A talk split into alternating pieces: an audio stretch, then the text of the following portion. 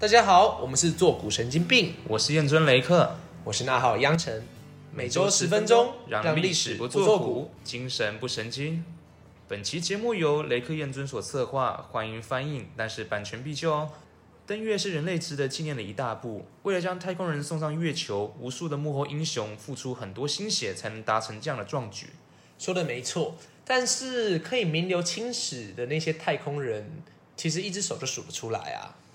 照你这么说，还有什么人应该被记得，但却被大众遗忘呢？嗯，你说那些太空人嘛。嗯，其实，在三个傻瓜里面有一个片段让我印象深刻。那个很喜欢压榨学生的那个院长，病毒，没错，他有一次就很喜欢叫学生去争第一名嘛。他就跟学生说：“问你们哦，第一个登上月球的人是谁？”大家就说阿姆斯壮。那他就说：“那第二个登上月球的人是谁呢？”大家愣了一下，在想。他就说：“不要去想，因为没有人会去记记得第二名，所以你只要当第一名就好。”但针对这一句话。对，我要提出一个大大的抗议。大家都记得他是谁呢？对啊，我们明明就跟第二个人很熟啊。他明明就坐在我的书桌上，而且还和他的好朋友胡迪坐在一起。巴斯光年啊，那他的全名叫什么呢？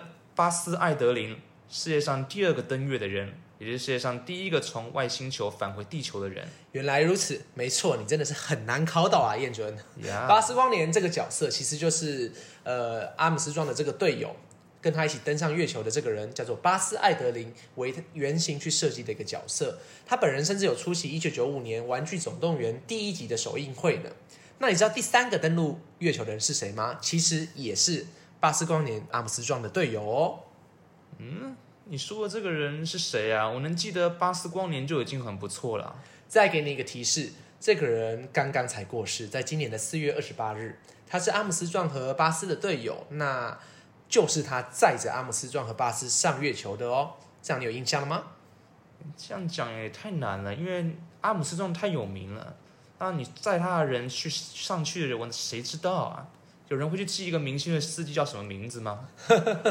好吧，那我公布答案，他就是世界上第一个驾驶着太空船去登陆月球的人，叫做麦克柯林斯。麦克柯林斯是不是有个外号叫做航空史上最孤独的男人？真的是有这个称号。最近有一个笑话是这样，因为他最近刚过世嘛，然后大家就说，呃，在麦克柯林斯的丧礼之上，大家都等不到他的遗体，为什么呢？因为他被忘在灵车上面了。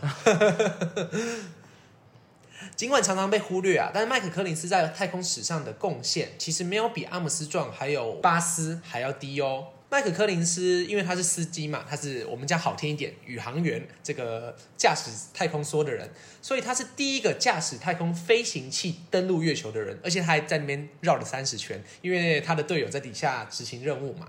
那他也是第一个在太空中行走超过两次的人。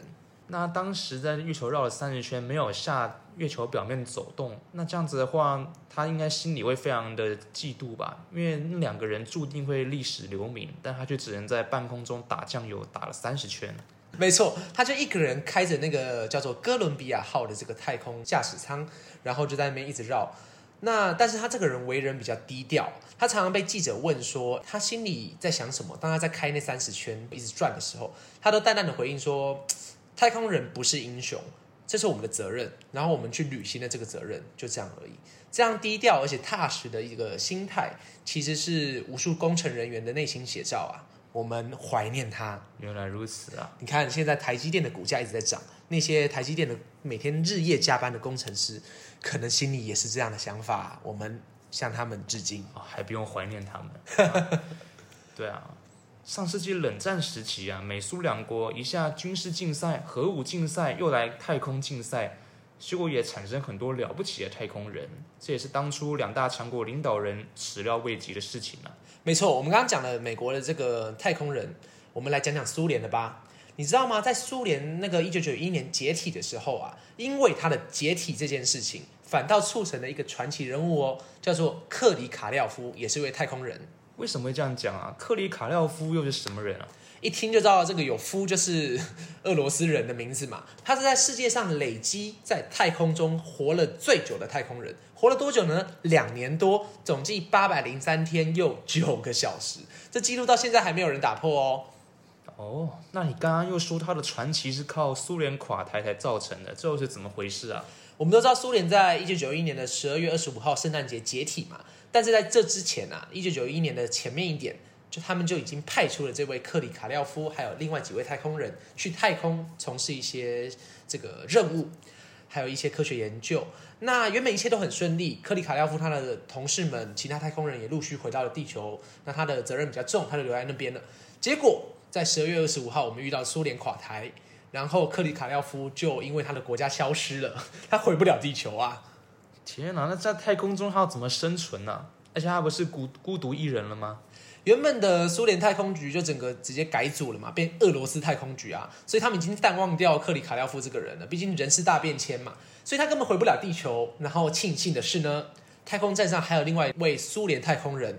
也是夫什么夫来着的，叫做沃尔科夫。那他们两个人就相依为命啊，很像我们在电影里面看到的这个星际效应。他们就在那个星球上，呃，孤独的活在那边，变成苏联的最后一批太空人。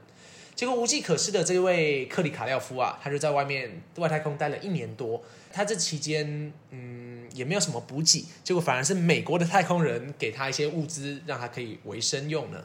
这样子啊，那最后这两个人总共在太空中待了多长时间呢？前面提到这个克里卡廖夫，他任务中断的时候来到了太空站，那他就碰到了这位沃尔科夫嘛。那这个逻辑小教室，看来沃尔科夫早就在那边了。没错，沃尔科夫在太空站待的时间呢，已经超越三百一十一天喽。所以意思是沃尔科夫在和平号太空站里面已经超过三百一十一天。他待了更久，他总共待多久呢？四百三十七天，有十八个小时。他是迄今为止单次停留在太空最久的太空人。我们前面说到克里卡廖夫待了八百多天嘛，但是是分好几次的，他单次就四百多天了。那后来他们是怎么回到地球的？到一九九二年的三月啊，俄罗斯联邦才想起来，哇，我们有两个太空人在外太空啊，怎么办？赶快去派太空船把他们接回来，这样子。那最后，克里卡廖夫跟沃尔科夫滞留在外太空三百一十一天，终于回到了地球。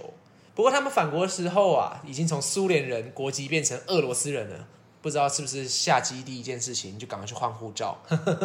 克里卡廖夫之后还有陆陆续的继续担任俄罗斯的太空人，继续出任务。那他甚至因为表现非常的出色，还被誉为说苏联英雄、俄罗斯英雄，冠上了很多的美名，拿了很多的勋章呢。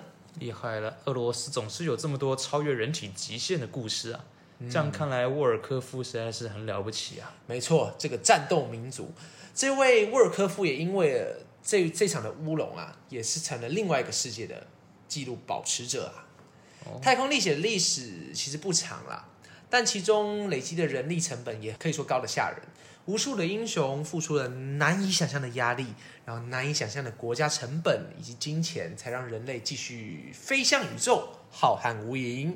哦，所以以后我们看月亮时啊，也希望大家可以讲出除了阿姆斯壮以外的其他名字。哎，复习一下：沃尔科夫、克里卡廖夫，什么巴斯光年。对啊，让别人知道一下这些名气不大却一样值得敬佩的宇宙超人类啊。